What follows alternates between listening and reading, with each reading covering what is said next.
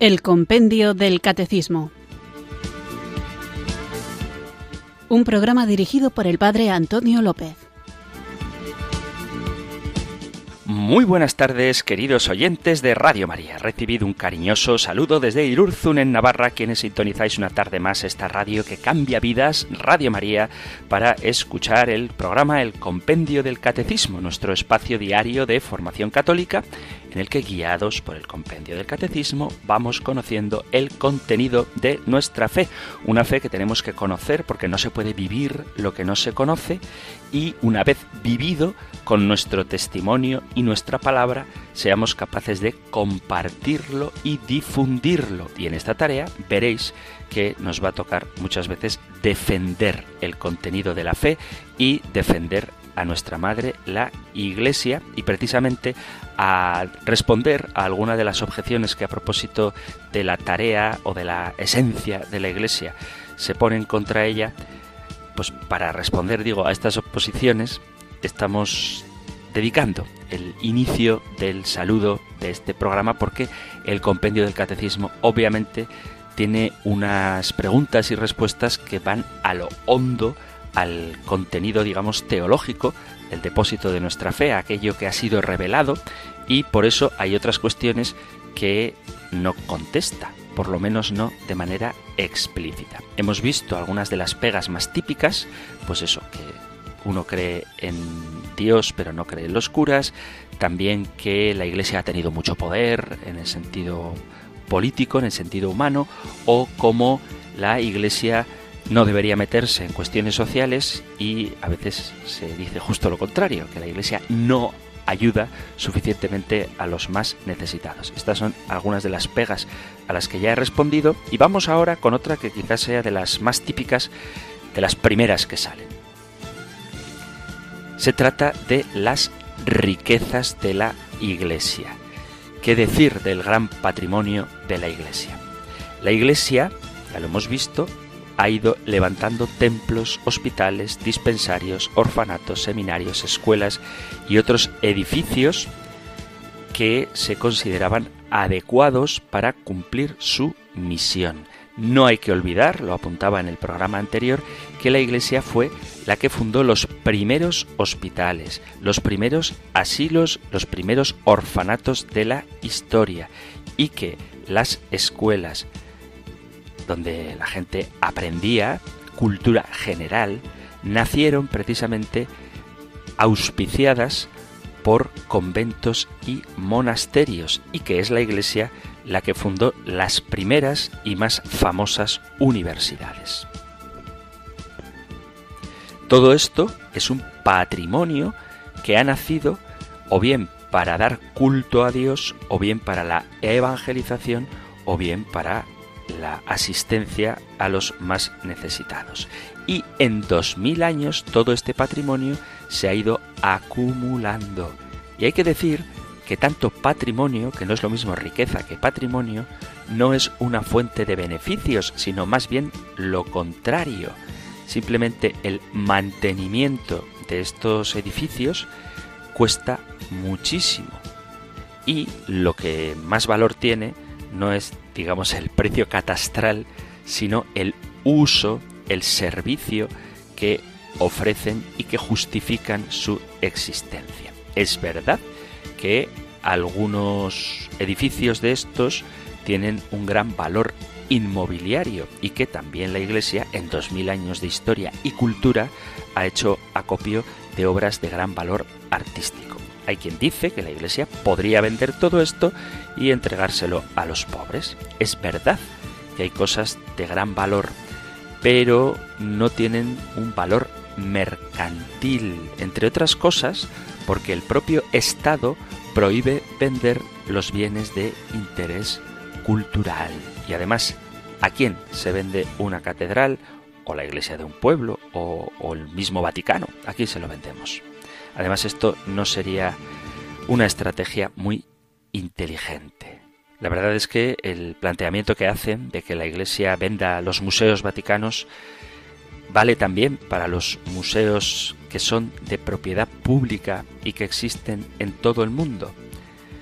La venta de todas las obras de arte haría que la genialidad de los artistas se quedara en manos de personas particulares y, esto es una obviedad, no se resolvería en absoluto nada de la pobreza, o vamos, nada significativo.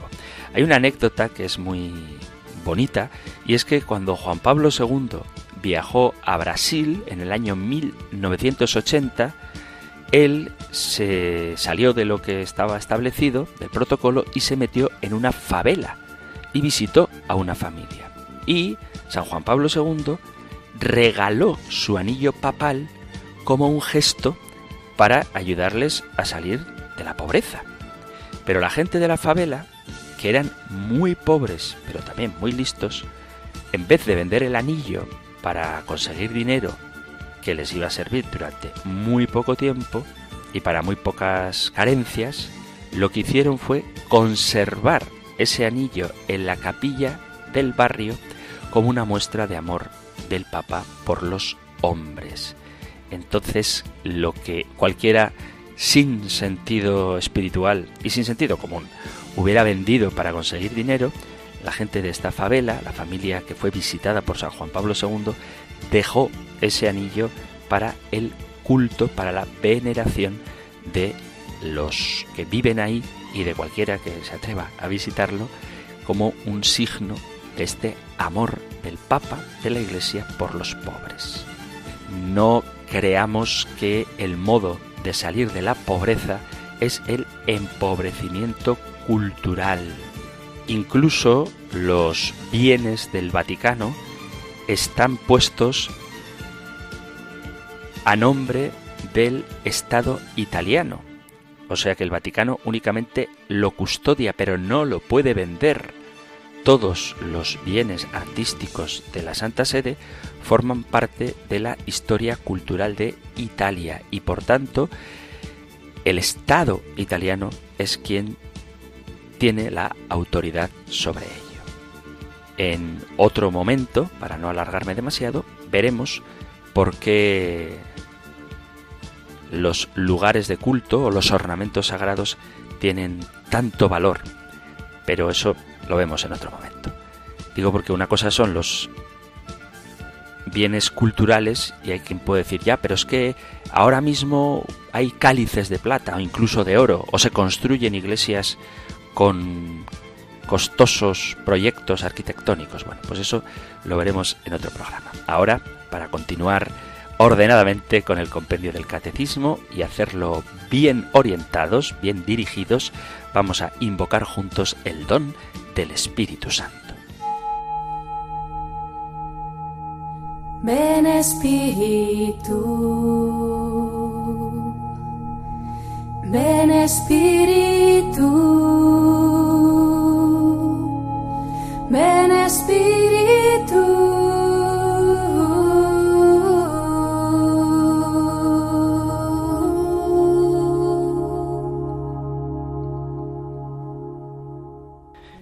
Espíritu Santo, ven a perfeccionar la obra que Jesús comenzó en mí.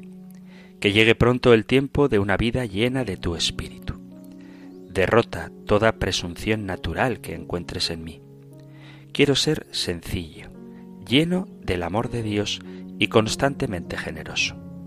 Que ninguna fuerza humana me impida hacer honor a mi vocación cristiana. Que ningún interés, por descuido mío, vaya contra la justicia que ningún egoísmo disminuya en mí los espacios infinitos de tu amor. Que todo sea grande en mí, también el culto a la verdad y la prontitud en mi deber hasta la muerte. Que la efusión del Espíritu de amor venga sobre mí, sobre la Iglesia y sobre el mundo entero. Amén.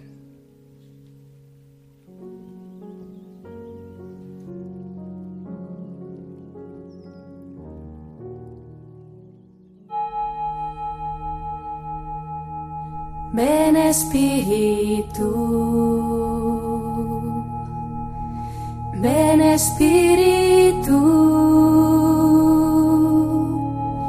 ven Espíritu.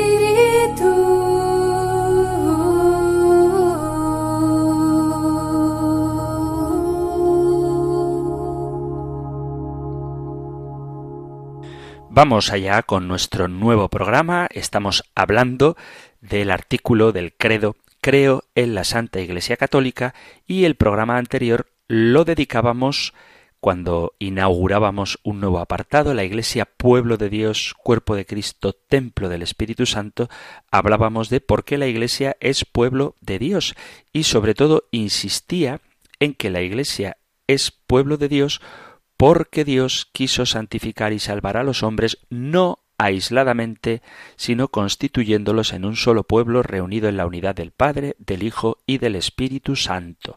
Y en este sentido, insistía sobre todo en la importancia que tiene la vida de comunidad, que nadie se salva solo, que no se puede tener una relación independiente, individual, en el sentido de aislada de los demás, con Dios al margen de su pueblo, de la Iglesia. Es verdad que el adherirse al Evangelio, el acto de fe es un acto personal, pero esto se hace en comunidad.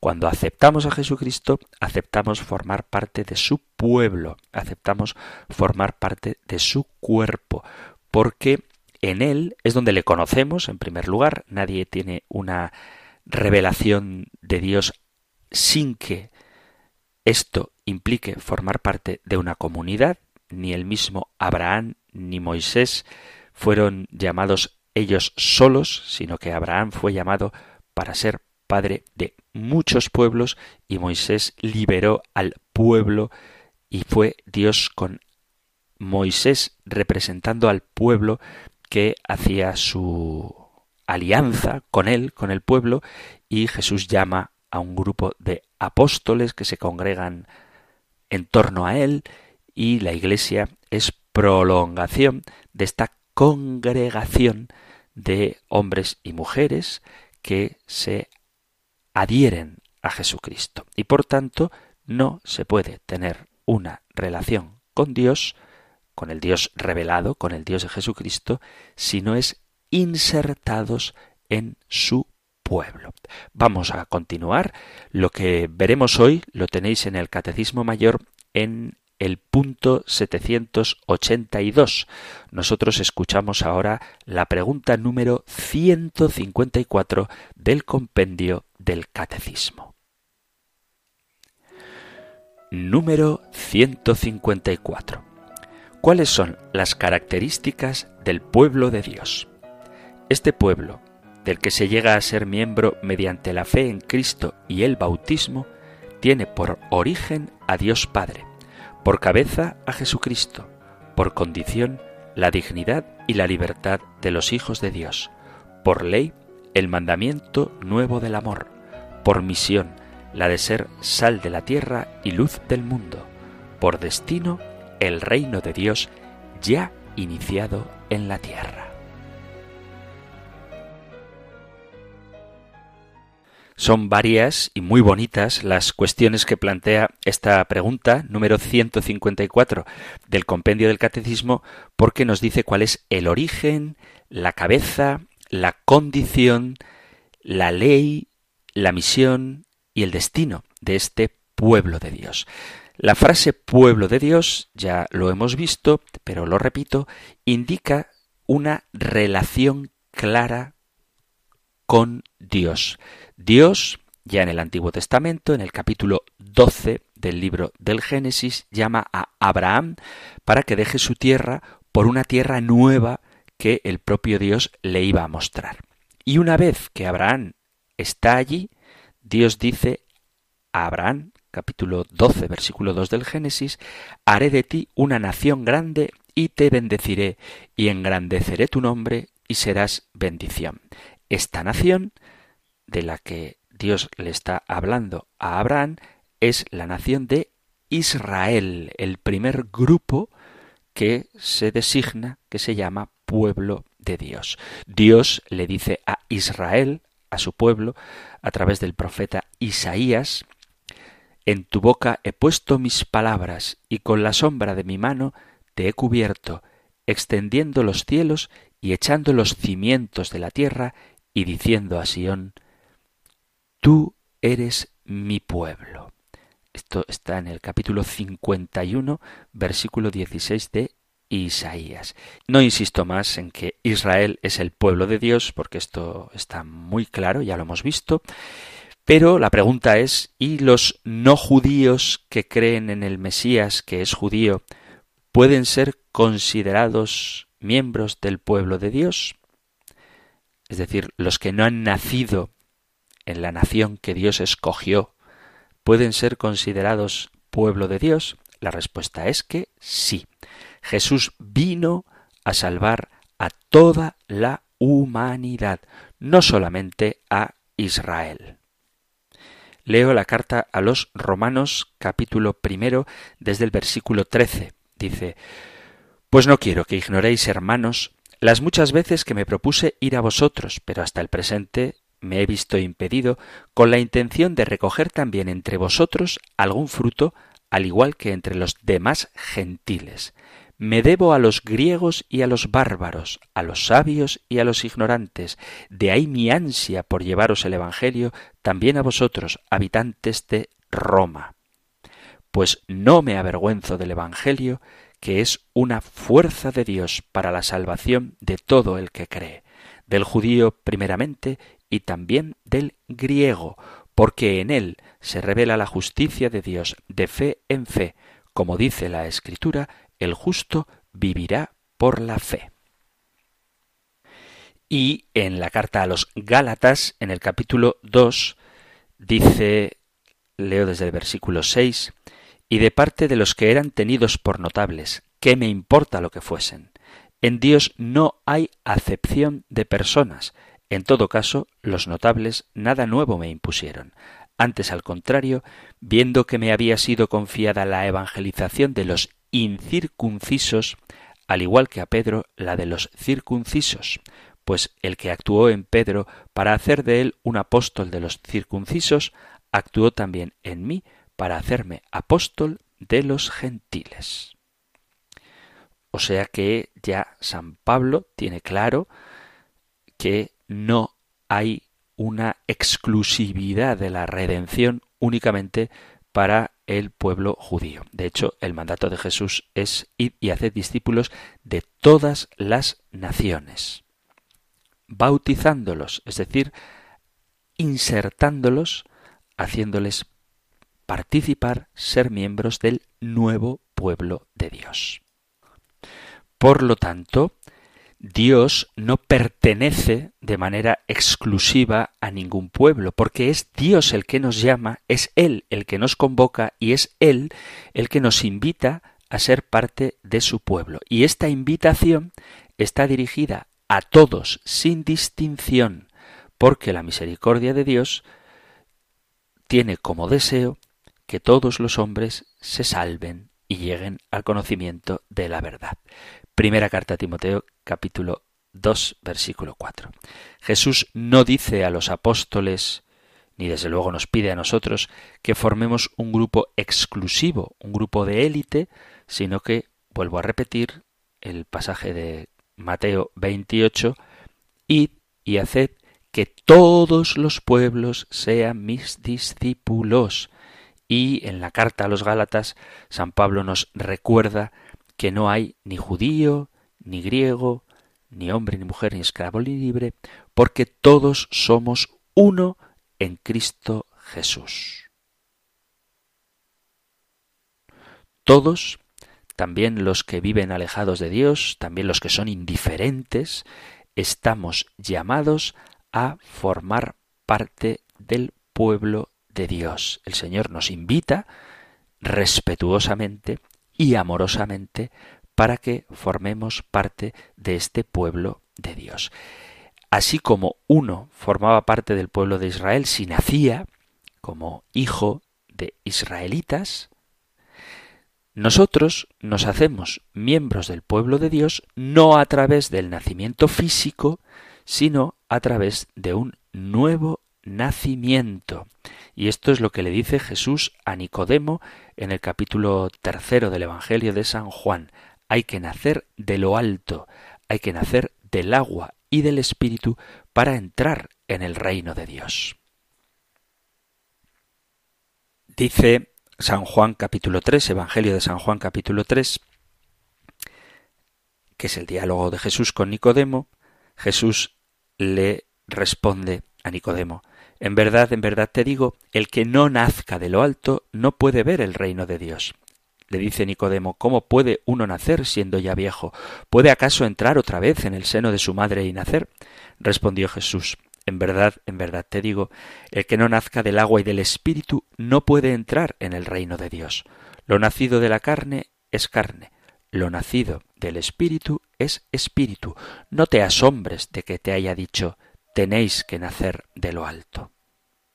De ahí la importancia que tiene el bautismo. No voy a hablar ahora mucho de ello porque el propio compendio del catecismo nos ofrecerá la oportunidad de profundizar en este sacramento, pero sí que quiero especificar la importancia que tiene para que objetivamente, sacramentalmente, renazcamos. Hay quien piensa que el bautismo es una especie de rito social o cultural o como si se tratara de que simplemente entras a formar parte de un club, el club de la iglesia. Es decir, tú te bautizas y entonces ya tienes derecho a participar de la vida de la iglesia porque te has apuntado a ese club y puedes, porque estás apuntado, puedes recibir la comunión, puedes casarte por la iglesia o que te den la unción de enfermos o te hagan un funeral cristiano. Es verdad que el bautismo te da derecho a todo esto, pero no te lo da externamente, sino que te lo da desde dentro, porque el bautismo no es simplemente inscribir tu nombre en un libro parroquial, sino que es sobre todo un nuevo nacimiento. Quien se bautiza es una criatura nueva, regenerada por el Espíritu Santo. Esto de que somos criatura nueva lo dice el apóstol San Pablo en la segunda carta a los Corintios, en el capítulo quinto, dice versículo 17, de modo que si alguno está en Cristo es nueva criatura. Las cosas viejas pasaron y todas las cosas son hechas nuevas. San Pablo nos dice que todos los creyentes han muerto con Cristo y ya no viven para sí mismos. Nuestras vidas ya no son de este mundo, ahora ya son de Dios, nuestra muerte es la de la vieja naturaleza que fue clavada con Cristo en la cruz, fue sepultada con Él y así como Él resucitó por el deseo del Padre, así también nosotros somos levantados para andar en una vida nueva, como dice San Pablo en el capítulo sexto de la carta a los romanos. Somos nueva criatura. Para entender esta nueva criatura que nos hace ser el bautismo, debemos entender que se trata de una nueva creación y como tal tiene como origen, como toda la creación, a Dios Padre. Nosotros no podemos recrearnos por nosotros mismos. Necesitamos que sea Dios quien nos recree.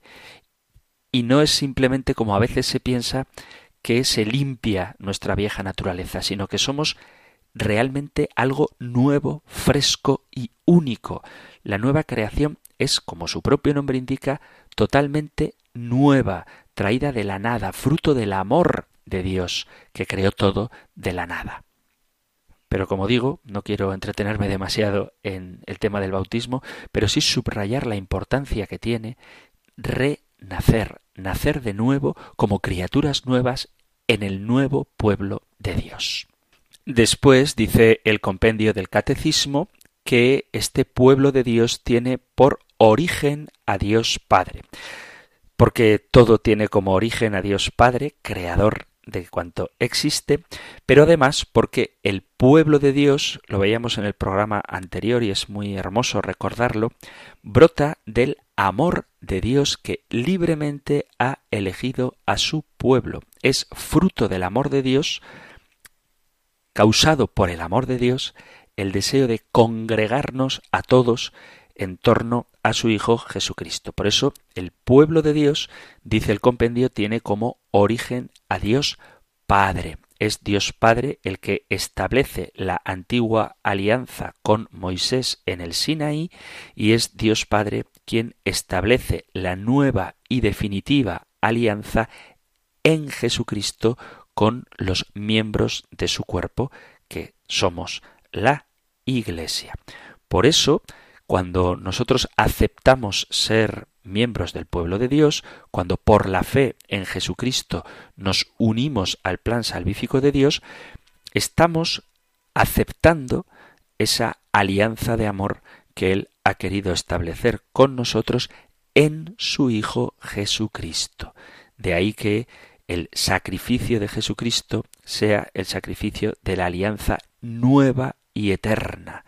Nueva porque inicia un nuevo modo de relacionarnos con el Señor y eterna porque ya no esperamos otra, porque en Cristo se nos ha dado Dios en plenitud y ha manifestado de una forma inequívoca y definitiva el amor que, repito, gratuitamente nos ofrece a todos los hombres. Vamos a hacer una pausa musical y continuamos con la pregunta número 154. ¿Cuáles son las características del pueblo de Dios?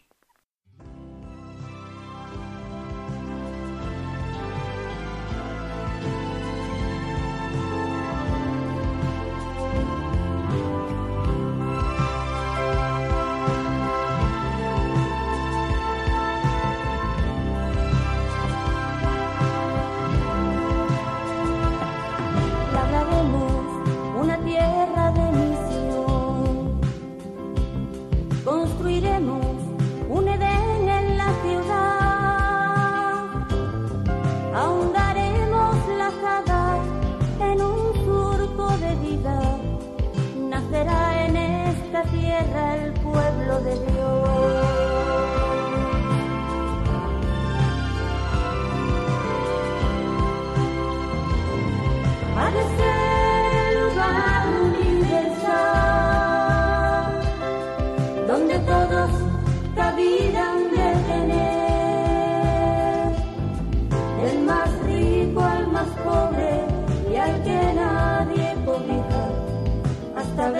siente a Dios dentro de él.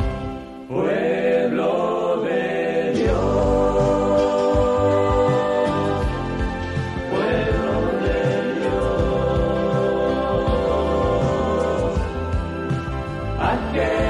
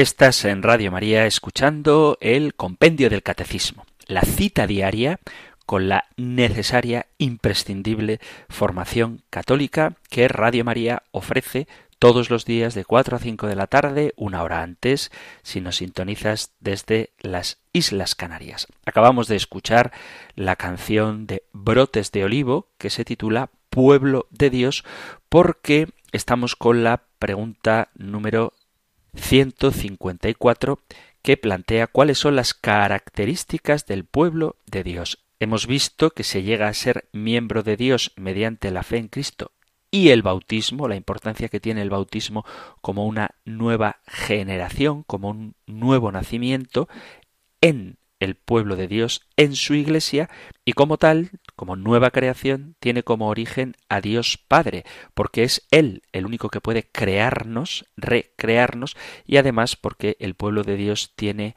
como fundamento ese amor gratuito, esa llamada gratuita que Dios hace para que formemos parte de su misma naturaleza divina en Jesucristo. Y ahora dice el compendio del catecismo que tiene por cabeza a Jesucristo. Pero esto lo voy a dejar un poco para más adelante porque muy pronto vamos a ver que la Iglesia, además de pueblo de Dios, es cuerpo de Cristo y aquí sí que nos detendremos un poquito en ver qué significa que Jesucristo es cabeza del cuerpo y cabeza también del pueblo. Por eso digo que lo dejo para más adelante, pero nos habla también de que otra de las características que tiene el pueblo de Dios es la condición de dignidad y libertad de los hijos de Dios. Para no hacer ahora un excursus así demasiado profundo sobre lo que es la dignidad del hombre, sí que en este contexto que estamos hablando, la dignidad del pueblo de Dios procede de la participación en Cristo.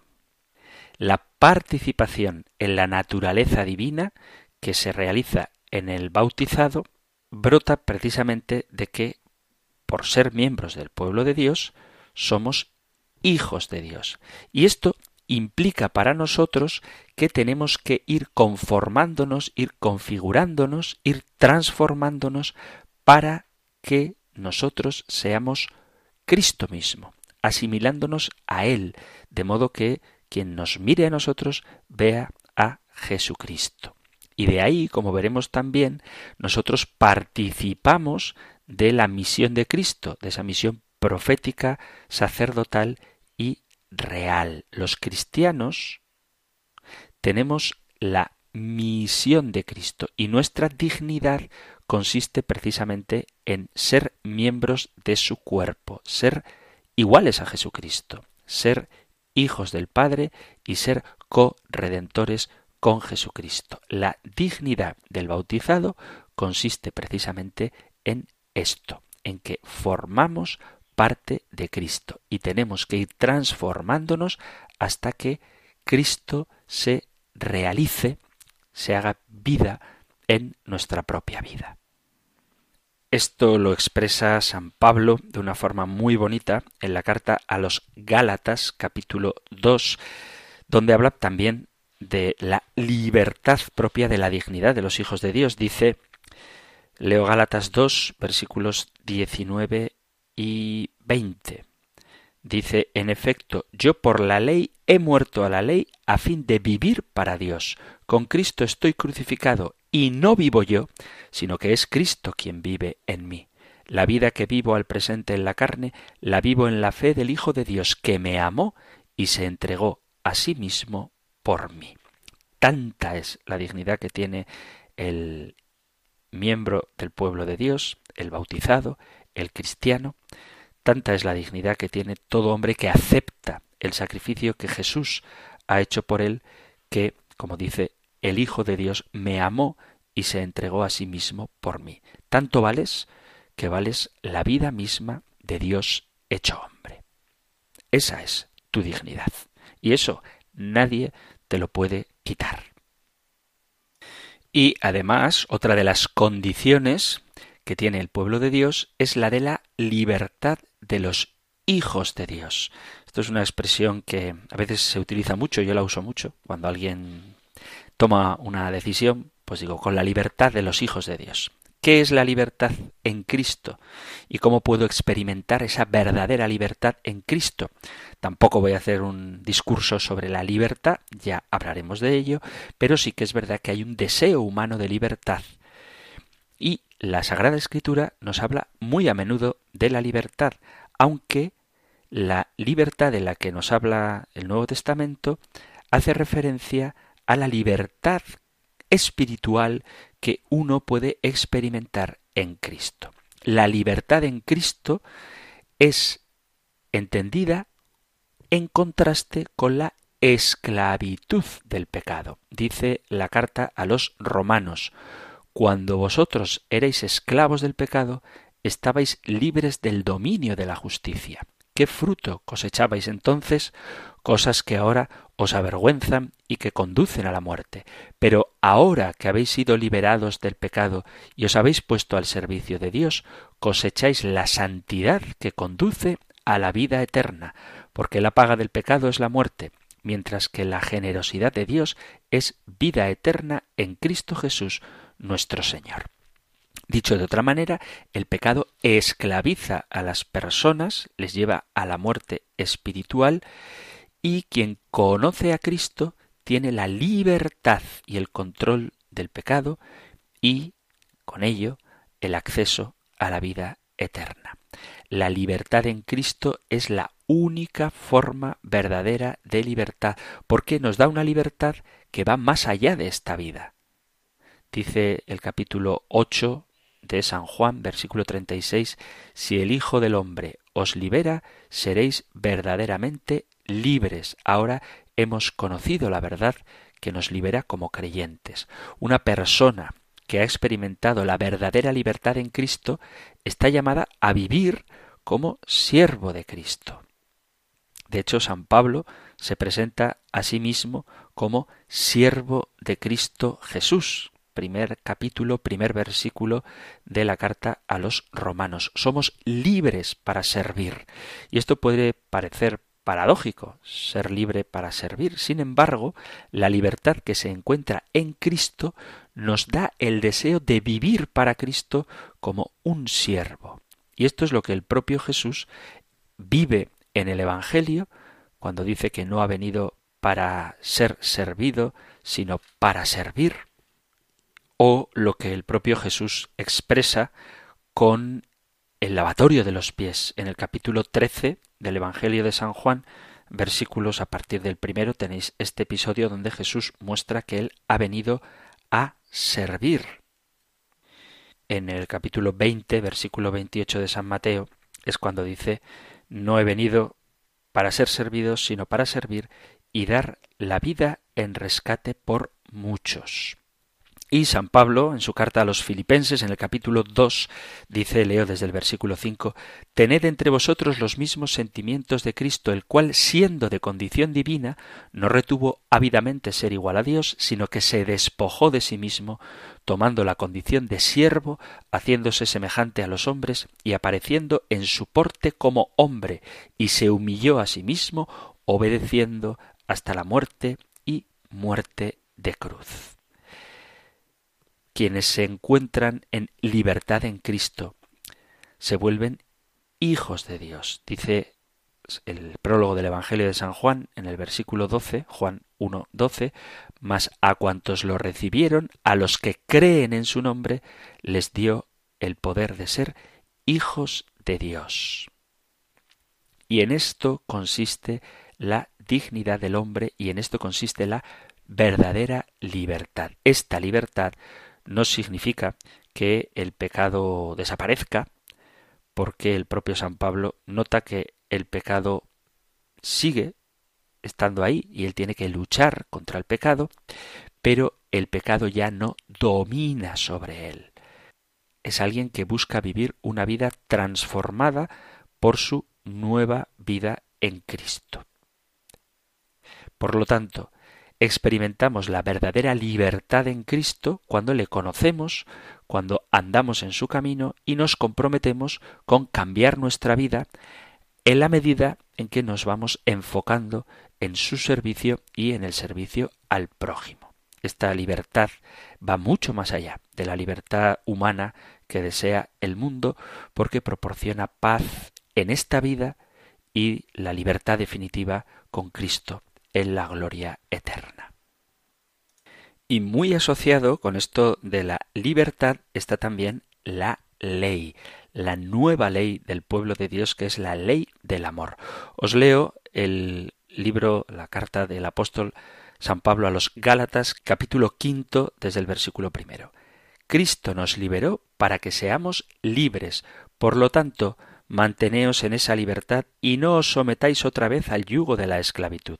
Escuchadme, yo Pablo os digo que si os sometéis al rito de la circuncisión, Cristo no os servirá de nada. Quiero pues repetir que todo aquel que sea circuncida está obligado a cumplir cuanto manda la ley de Moisés. Vosotros, los que buscáis quedar libres de culpa cumpliendo la ley, os habéis apartado de Cristo, os habéis separado del amor de Dios. Pero nosotros, por medio del Espíritu, tenemos la esperanza de alcanzar la justicia que está basada en la fe, porque si estamos unidos a Cristo Jesús, de nada vale estar o no estar circuncidado. Lo que realmente vale es tener fe y que esa fe nos haga vivir con amor. Vosotros marchabais bien. ¿Quién pues hizo que dejarais de obedecer a la verdad? No fue Dios que os ha llamado. Se dice que un poco de levadura hace fermentar toda la masa, y yo tengo confianza en el Señor de que no vais a pensar de otro modo. Y me salto unos versículos y dice Hermanos, habéis sido llamados a ser libres, pero no uséis esta libertad para dar rienda suelta a vuestros instintos. Más bien, servíos por amor los unos a los otros, porque toda la ley se resume en este solo mandamiento ama a tu prójimo como a ti mismo. Tened cuidado, porque si os mordéis y coméis unos a otros, llegaréis a destruiros mutuamente. ¿Veis la asociación que hace San Pablo entre la ley, la circuncisión que no sirve para nada en aquellos que viven en Cristo, porque quien vive en Cristo dice que ha sido llamado a ser libre y esta libertad hay que usarla para servirnos por amor los unos a los otros, porque toda la ley se resume en este solo mandamiento ama a tu prójimo como a ti mismo.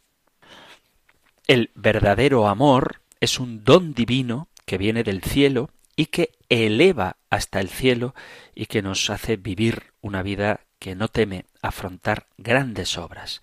El verdadero amor es el movimiento más libre nacido de un ser creado por amor y creado libre como es el hombre. Y por esto Dios creó libre al hombre, porque espera de nosotros una respuesta amorosa que libremente le busque, libremente le ame y libremente le sirva. El amor es sincero, es piadoso, fiel, deleitable, fuerte, sufrido, prudente, magnánimo, no se busca a sí mismo, todo lo olvida, es humilde, recto, no se alegra con el mal, se goza con el bien, es confiado, espera sin límites, aguanta sin límites. Esta es la cita quizá más famosa de San Pablo a los Corintios, porque es la propia experiencia del apóstol que se ha encontrado con la suma alegría que es el amor.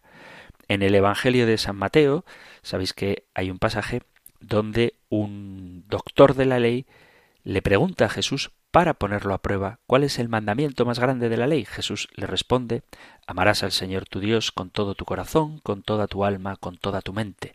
Este es el más grande y principal de los mandamientos, y el segundo es semejante a este. Amarás a tu prójimo como a ti mismo. En estos dos mandamientos se funda toda la ley y los profetas. Fijaos que esta pregunta no es dicha por un doctor en la ley, no es cuál es el principal de los diez mandamientos, sino más bien cuál es el principal de las 613 exigencias y preceptos de la ley judía, 613. Y la respuesta que da Jesús es precisamente un cántico a la libertad, porque él resume esos 613 preceptos en el mandamiento del amor, porque quien ama cumple la ley entera. El Señor no vino a destruir la ley, aunque le acusaban de ello, aunque sus discípulos no se lavaban las manos antes de comer, o porque arrancaron espigas al pasar por un trigal y se llevaron los granos a la boca, aunque era sábado, y esto escandalizaba. El Maestro, el Señor, les reprocha a los fariseos que son fieles en pagar el diezmo, hasta del comino, la hierbabuena y la ruda, pero extorsionan a los extranjeros, a los huérfanos y a las viudas. El espíritu de la ley, la libertad de la ley, es el amor, un amor que no es una emotividad, sino que impregna el pensamiento, los deseos y la acción de los cristianos. No podemos entender que la vida cristiana es un catálogo de fórmulas, de prohibiciones, porque el cristianismo es Cristo mismo, su persona, y Él es amor, un amor que luego se traduce en el sacrificio hasta la última gota de su sangre. Cristo dice que hay que amar al amigo y al enemigo. Hay que amar a vuestros enemigos, orad por los que os aborrecen y persiguen, para que seáis hijos de vuestro Padre Celestial, que hace salir el sol sobre malos y buenos y hace llover sobre justos e injustos. Es el amor lo que nos distingue. Y amar, amar a Dios, implica escucharlo, confiar en su palabra. Amar a Dios es optar por Dios con toda la totalidad del ser. Y esto es algo que tenemos que vivir nosotros. Muchos bautizados se preguntan qué hacer en situaciones particulares porque en el fondo no hemos optado radicalmente por el amor a Jesucristo, por la obediencia al Padre, por el servicio al prójimo. Y cómo amamos a Dios se expresa en el mandato del amor al prójimo. Porque el prójimo ya no es solo el amigo o el familiar, sino también el extranjero, incluso el enemigo. El prójimo no está determinado por una lista de principios generales, sino por el amor concreto que descubre en el otro al propio Jesús. En Jesús descubrimos cuál es el amor que nos da la verdadera libertad.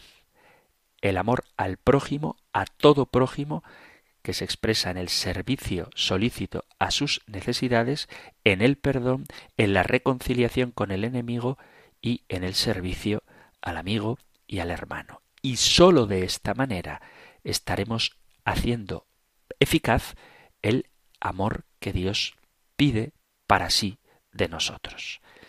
Si no amas a tu hermano a quien ves y dices que amas a Dios a quien no ves, eres un mentiroso. Primera carta del apóstol San Juan, capítulo 4. También nos habla el compendio del catecismo de cuál es la misión del pueblo de Dios, la de ser, dice, sal de la tierra y luz del mundo.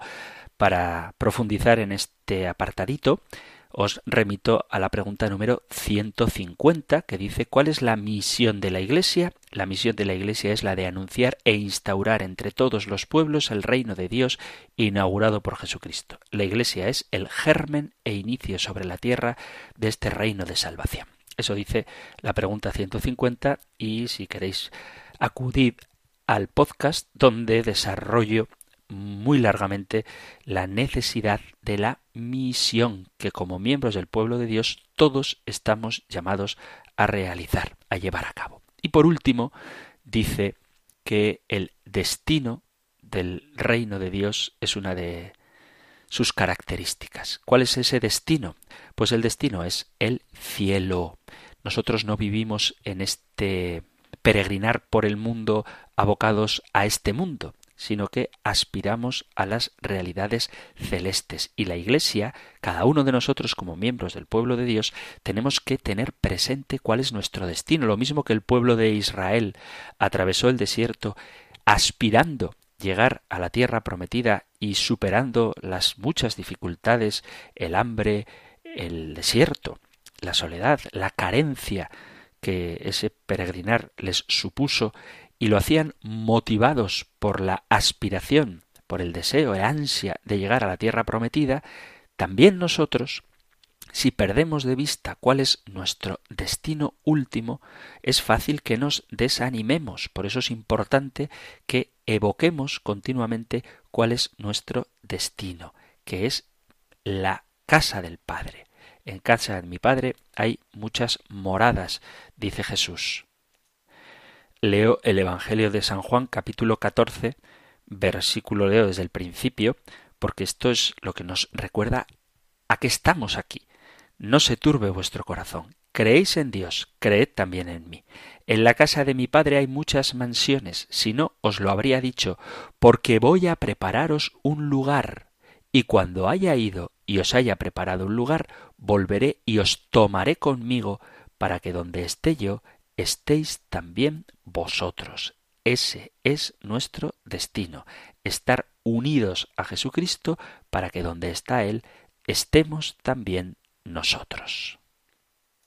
Una perspectiva preciosa que, como digo, nunca podemos apartar la mirada de ella, porque es a lo que aspiramos. Somos libres y sabemos que somos amados porque el Señor quiere que estemos para siempre con Él. Y tenemos que usar la libertad precisamente para responder a esta invitación que Jesús nos hace a permanecer en Él. Se acaba el tiempo, queridos amigos, queridos oyentes. Si queréis compartir algo, ya sabéis que tenéis a vuestra disposición el correo electrónico compendio o el número de teléfono para WhatsApp 668 594 383. Seguiremos hablando de la Iglesia y en la Iglesia, inspirados por la palabra de Dios, recibimos ahora la bendición del Señor. El Señor te bendiga y te guarde, el Señor ilumine su rostro sobre ti y te conceda su favor, el Señor te muestre su rostro y te conceda la paz.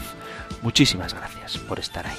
Gracias sinceramente por escuchar el compendio del catecismo y si queréis, volveremos a encontrarnos en un próximo programa. Un fuerte abrazo.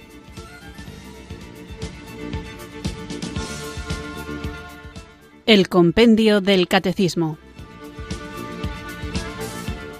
Un programa dirigido por el Padre Antonio López.